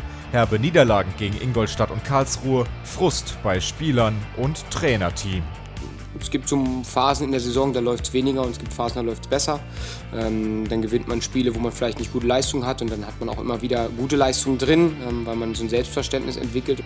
Ein Selbstverständnis, das den Aufstiegskampf nach vier Nürnberger Siegen noch einmal durcheinanderwürfeln dürfte. Oder jede Mannschaft, die vorne steht, die muss noch gegen uns spielen. Ähm, wir, haben, wir haben sie noch alle. Ähm, das ist ein, ein richtig schöner Anreiz für uns. Der sonst so zurückhaltende Robert Klaus mit der Andeutung einer Kampfansage. Nürnberg auf dem Weg der X-Faktor oder gar der Geheimfavorit auf den Aufstieg zu werden. Die anderen patzen, der Club punktet. Müssen die Favoriten von Nürnberg zittern? Tja, ist das so, Peter? Also müssen sich schon sehr, sehr in Acht nehmen. Zittern nicht unbedingt, aber äh, was die Nürnberger in den letzten Wochen gezeigt haben, nicht nur punktemäßig, sondern auch vom Auftreten her, ist schon mehr als überraschend für mich nach einer Heimniederlage gegen den Tabellenletzten 0-5 und dann die Woche drauf, das entscheidend, eigentlich dachte ich, wäre entscheidend, 4 zu 1 in Karlsruhe äh, zu verlieren. Man kann mal verlieren, aber neun Gegentore zu kassieren mit einem einzigen Treffer, den man selber erzielt hat, da ist man eigentlich abgeschrieben. Abgeschrieben dahingehend, dass man zufrieden sein muss, mit dem Abstieg nicht mehr zu tun haben. Und was machen die Nürnberger? Die drehen die ganze Nummer, gewinnen vier Spiele in Folge und sind jetzt plötzlich im Kreise der Großen dabei. Jetzt kommt das Ja aber, was kein Widerspruch ist.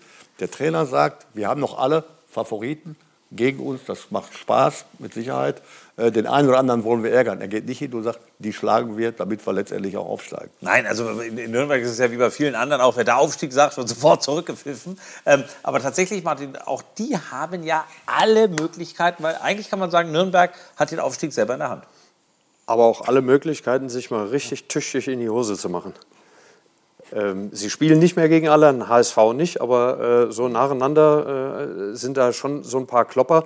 Und in jedem Fall gilt für Nürnberg, dass da eine totale Entwicklung in dieser Mannschaft ist. Also mich freut es immer, wenn so junge Kerle, äh, wir reden ja immer über Nachwuchs und Talente im deutschen Fußball, und da laufen in Nürnberg auch ein paar rum, haben jetzt auch beide getroffen, Erik Schuranow, Tom Kraus, beide U21-Nationalspieler.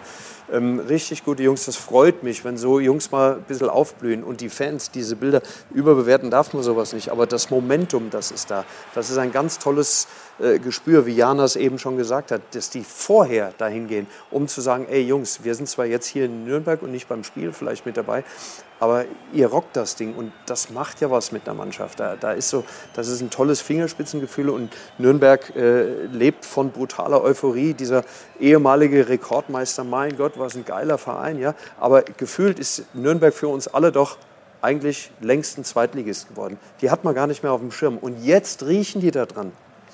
Also da ist mit Sicherheit ganz, ganz viel drin, aber ich komme zum ersten Satz zurück. Äh, die Klopper-Teams, die sie danach haben, ähm, da müssen sie äh, höllisch auf der Hut sein. Äh, Klopper, also äh, Top-Teams ja. äh, nacheinander. Heidenheim, äh, Darmstadt, Bremen, ähm, St. Pauli und vor allem der letzte Spieltag auch noch gegen Schalke. Äh, ja, und, wenn, und das ist die nächste Gefahr, wenn du die, dich jetzt nur mit diesen, wir haben alle Chancen beschäftigst, und dann kommt jetzt übrigens äh, Dynamo Dresden mal eben vorbei. Ähm, die müssen auch noch ein bisschen was machen. Ja, dann ist, äh, also ich sehe bei Nürnberg bin ich sehr reserviert, aber es ist mega spannend natürlich, äh, diese Entwicklung zu sehen beim, beim großen Club. Reserviert oder euphorisch beim Club? Ja, also ich meine, dass Nürnberg äh, eine geile Fankultur hat, dass die jetzt Euphorie haben, finde ich super, ja. Aus Trainersicht ähm, glaube ich, dass es eklig ist, gegen Nürnberg zu spielen, weil sie defensiv sehr gut gegen den Ball arbeiten. Der Trainer ist ein Schlauer, ja, hat immer einen guten Plan, einen guten Matchplan, merkt man beim Spiel. Aber ich glaube, dass diese letzte Qualität, vor allem nach vorne, diese letzte Kreativität, ähm, okay, Müller-Deli ist ein, ist ein sehr starker Spieler, der mal irgendwas raushaut, aber so dieses letzte Ding, was vielleicht die anderen Spitzenmannschaften haben, das fehlt ihnen. Aber das ist vielleicht ja auch die Chance. Man mhm. unterschätzt sie. Sie haben nicht diesen Top-Stürmer. Alle anderen haben ja irgendeinen Top-Stürmer. Äh, vor dem Spiel gegen den HSV habe ich mal geguckt, unter den 25 erfolgreichsten Spielern kein Nürnberger mit dabei gewesen. Und Robert Klaus, ich meine, der war auch hier in der Sendung. Ich weiß noch, wie er verlacht wurde, als er einst bei einer Pressekonferenz so ein bisschen verbal äh, übers Ziel hinausgeschossen ist mit dem theoretischen Gedanken. Mittlerweile lacht keiner mehr über ihn. Und er hat offensichtlich aus diesen zwei Pleiten ja Lehren gezogen. Welche richtigen waren das? Alle richtigen Lehren dahingehend, dass er äh, die Situation richtig gesehen hat, vor allen Dingen die Mannschaft richtig gesehen hat, seine Mannschaft richtig gesehen hat und die Fähigkeiten und Möglichkeiten, die diese, dieser einzelne Spieler der gesamten Mannschaft geben kann. Das hat er gut eingeschätzt und für mich persönlich, deswegen bin ich auch auf der, auf der gleichen Welle, großartig, was sich da entwickelt. Aber es kann noch normalerweise nicht ausreichend sein, um jetzt den ganz, ganz großen Schwung, äh, den Sprung schon zu schaffen die großen Mannschaften, die vermeintlich großen Mannschaften, die Favoriten, die in der, dieser Sechsergruppe stecken, bis auf den HSV, sind alles noch Gegner vom 1. FC Nürnberg. Und sich da durchzusetzen, einmal ja, zweimal vielleicht auch, aber grundsätzlich gegen alle sich durchzusetzen, das heißt ja aufsteigen zu wollen, ja. das traue ich Ihnen noch nicht zu. Ja, ich denke mal an die letzte Saison, als Fürth und Bochum irgendwie auch keiner so richtig auf dem Schirm hatte. Und schwuppdiwupp spielten sie Bundesliga. Jana, wie sehen es die Fans? Ja, da ist so ein bisschen Herz gegen Kopf, kann man, glaube ich, sagen. Also Euphorie ist da, das ist das Herz, aber der Kopf versucht so ein bisschen auf die Bremse zu treten. Thorsten sagt, so langsam ist das doch hier nicht mehr mein Club. Der kann es kaum glauben, sein, sein Glück. Ein anderer sagt, langsam wird es mir unheimlich. Nürnberg, bist du es denn wirklich noch? Ja, und dann hier Johannes, der betet drauf und runter. Du sollst nicht vom Aufstieg träumen, du wirst eh wieder enttäuscht. Du sollst nicht vom Aufstieg träumen, du wirst eh wieder enttäuscht. Du sollst, Punkt, Punkt, Punkt. Fakt ist aber eben, du kannst, weil Rang 4 und äh, zum Aufsteigen verdammt sind ja tatsächlich eher andere Mannschaften. Also das Momentum, muss man ja sagen, liegt tatsächlich auf Seiten des Clubs. Ist nicht, also ein Schwesternverein im Geist, hätte ich jetzt fast gesagt, mit Darmstadt, weil das sind die zwei, wo alle sagen, wenn die nicht aufsteigen, ist keiner böse. Ist das eben die große Chance vom Club? Es gibt immer noch die große, große Überschrift über dem ersten FC Nürnberg, der Club ist ein Depp. Ähm, weil die sich so oft selbst die Beine gestellt haben. Und das ist das, äh, was hier der eine Fan eben geschrieben hat. Äh, du sollst nicht träumen, du sollst nicht, du sollst nicht. Die glauben es irgendwo, das, das ist das Problem. Ja? Man, man traut, man hofft, aber traut den eigenen Farben da irgendwie nicht, weil man zu oft enttäuscht mhm. wurde. Und ähm, Darmstadt mit Nürnberg zu vergleichen, finde ich nicht richtig, weil Darmstadt hat es bewiesen, dass sie konstant sind und Nürnberg hat jetzt vier Spiele nacheinander mal gewonnen. Mhm. Punkt. Das ja. ist was anderes. Sie, ja, greifen, sie greifen vorne an, aber ja. ich kann mir nicht vorstellen, dass die jetzt äh, nochmal achtmal, wenn sie achtmal gewinnen, herzlichen Glückwunsch. Also Respekt, dann gehen sie auch als Erster übrigens durch den Laden. Äh, aber ich glaube auch beim Peter eher, die sind noch nicht so weit. Aber nochmal, letzter Spieltag Nürnberg gegen Schalke. Fanfreundschaft, Fanfreundschaft auch noch. Das wird auf so jeden Gott Fall will, ist dieses dämliche Virus dann auch mal so, dass der Laden da richtig voll ist. Und dann stellt euch mal vor, da geht es noch für beide um was. Alter, da will ich eine Karte, da will ich hin. Aber vielleicht, vielleicht ist es ja auch ein bisschen vergleichbar, was den Fansupport angeht, wie in Dresden. Auch da ist es eine unglaubliche mhm. Euphorie, mhm. wenn sie denn entsteht. In Nürnberg entsteht sie jetzt. Auch die Ultras haben sich jetzt eben zurückgemeldet, wollen wieder mit dabei sein. Auch die waren ja lange nicht mhm. mit an Bord. Ist das eben dieser Fanfaktor? Wir haben es in Bremen gesehen. Da wird am, am Wochenende übrigens 42.000. Also das Weserstadion wird ausverkauft sein. Kann das eben auch nochmal so ein Verein wie Nürnberg mit so viel Tradition tragen? Ja, absolut. Wie gesagt, der FCN hat überragende Fans. Ich wünsche ihnen natürlich, dass sie aufsteigen. Aber ich sage einfach, wenn man die Tabelle nüchtern betrachtet, ja, Tore, Tore, ich glaube 39 Tore haben sie, ja, die anderen Clubs haben 50 Tore. Und äh, das Momentum macht natürlich was aus, der Kopf macht was aus. Ja. Vielleicht haben sie jetzt auch nicht so den größten Druck, aber trotzdem aus Trainersicht, aus der Analyse raus, wenn man alles in allem betrachtet, glaube ich einfach, dass äh, die drei, die jetzt vorne stehen, dass Schalke, dass der HSV, wenn sie das Nachholspiel noch gewinnen, dass die einfach einen Tick stärker sind. Und eine kleine Sache kommt noch dazu, ist nur eine kleine Sache, aber jetzt so kurz vor dem äh, Saisonfinale muss man darüber natürlich auch reden. Die haben natürlich einen großen Nachteil, das ist die schlechte Tordifferenz. Übrigens ja. genau das gleiche wie Heidenheim. Die müssen also noch mal einen Punkt mehr holen. Also äh, allein diese Spiele nur, äh, wenn sie alle gewinnen, wie gesagt, ja, aber du musst noch mal besser sein als die anderen, die schon gut sind. Oh, das traue ich Ihnen noch nicht zu. Ja, also Tordifferenz bin ich völlig bei dir. Das ist wirklich ein Faktor. Durch das 3-0 haben sie so ein bisschen jetzt aufgehört. Ja, aber, aber es, sind, es sind noch 15 Unterschied und ja. das machst du nicht an acht Spieltagen weg. Vor allem nicht in der Spitze. Denn nee, die Spitze gewinnt ja normalerweise auch noch mit. Das kann man vielleicht unten mal gut machen, aber.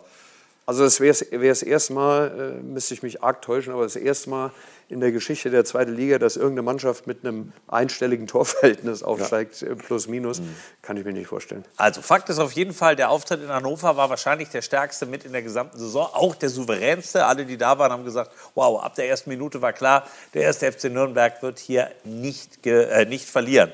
Und Jana, du hast ein Mitbringsel quasi aus Hannover noch ähm, für Fans, die gestern auf die Mütze bekommen haben. Die können heute was Gutes bekommen und eben auch eine gute Sache unterstützen.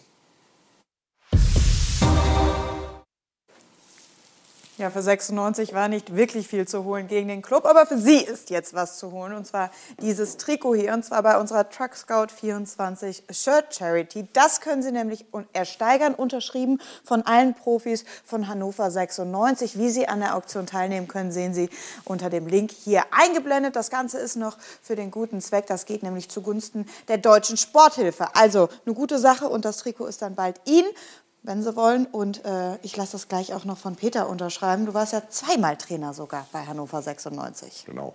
Ja, und ein Bild, das Peter auch gestern wieder bei ganz vielen Fans gesehen hat, das Bild mit dem Porsche ist in Hannover entstanden damals. So, ja. Das ja. verfolgt dich seitdem immer. Von daher, wenn da ein Autogramm drauf ist auf so einem Trikot, wird das ja. bei Hannover-Fans sofort deutlich wertvoller. Selbstverständlich. Genau, wir reden gleich auch über einen anderen HSV. Du hast es schon angedeutet, das Nachholspiel ist terminiert. Das wird gleich ein Thema sein. Und Peter packt eine Anekdote raus, denn er war ja auch mal härter Trainer. Wie einst er kurios geangelt wurde bei Vereinen und dann doch Retter war oder nicht oder doch so wie Magath. Wir hören gleich mal, was er zu berichten hat. Vorher haben Sie die Chance nicht nur auf 100.000 Euro, sondern der Hinweis sei gestattet, wenn Sie die Tore der ersten und zweiten Liga rund um die Uhr erleben wollen. Auf sport1.de und in der kostenlosen App gibt es all die Clips. Und wir sind dann gleich mit dem Endspurt zurück, mit der tollen Runde und mit wirklich noch schönen Anekdoten. Lohnt sich.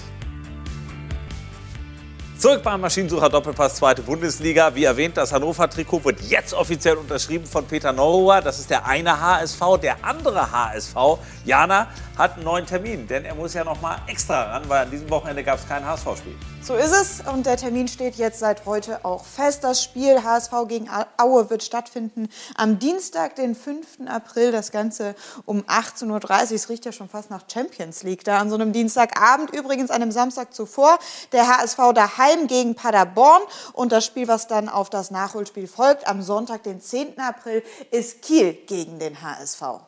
Also, das ist der flotte Dreier, den die Hamburger haben wollen, und zwar erfolgreich, um dann auch wieder im Aufstiegsrennen mit dabei zu sein. Peter, ich habe vor der Pause gesagt, gleich haust du eine Hammer-Anekdote raus, weil heute ja alle über Felix Magath reden. Er ist angerufen worden, hat zugesagt bei Hertha und du hattest genau die gleiche Situation mal und das war relativ kurios. Ich hatte eine schwierigere Situation. Ich kam gerade von Schalke 04, relativ erfolgreich, war endlich soweit, Tabellenplatz einzunehmen, der den Aufstieg bedeuten sollte. In dem Moment bin ich rausgeschmissen worden bei Schalke 04, warum auch immer.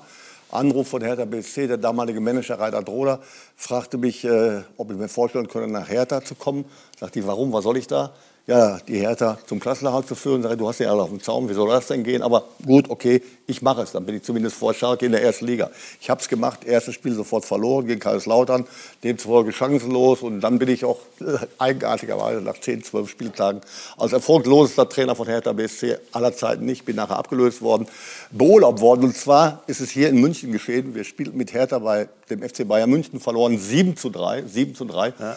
Und ein Journalist fragte mich in der Pressekonferenz anschließend, Herr Neurer, können Sie sich überhaupt vorstellen, jemals so hoch verloren zu haben? Daraufhin sagte ich, ja, 1966 im Tippkick gegen meinen Bruder. Das war Grund genug, mich sofort fristlos zu entlassen wegen Verunglimpfung des Vereines Hertha BSC. Das passiert übrigens Felix Magath nicht. Gut, schöne Anekdote. ähm, also gut, wir werden mal sehen, wie, wie, er sich dann da wirklich schlägt. Alex Schmidt ja. äh, bei Dynamo Dresden seit zwei Wochen raus, bereit für neue Abenteuer?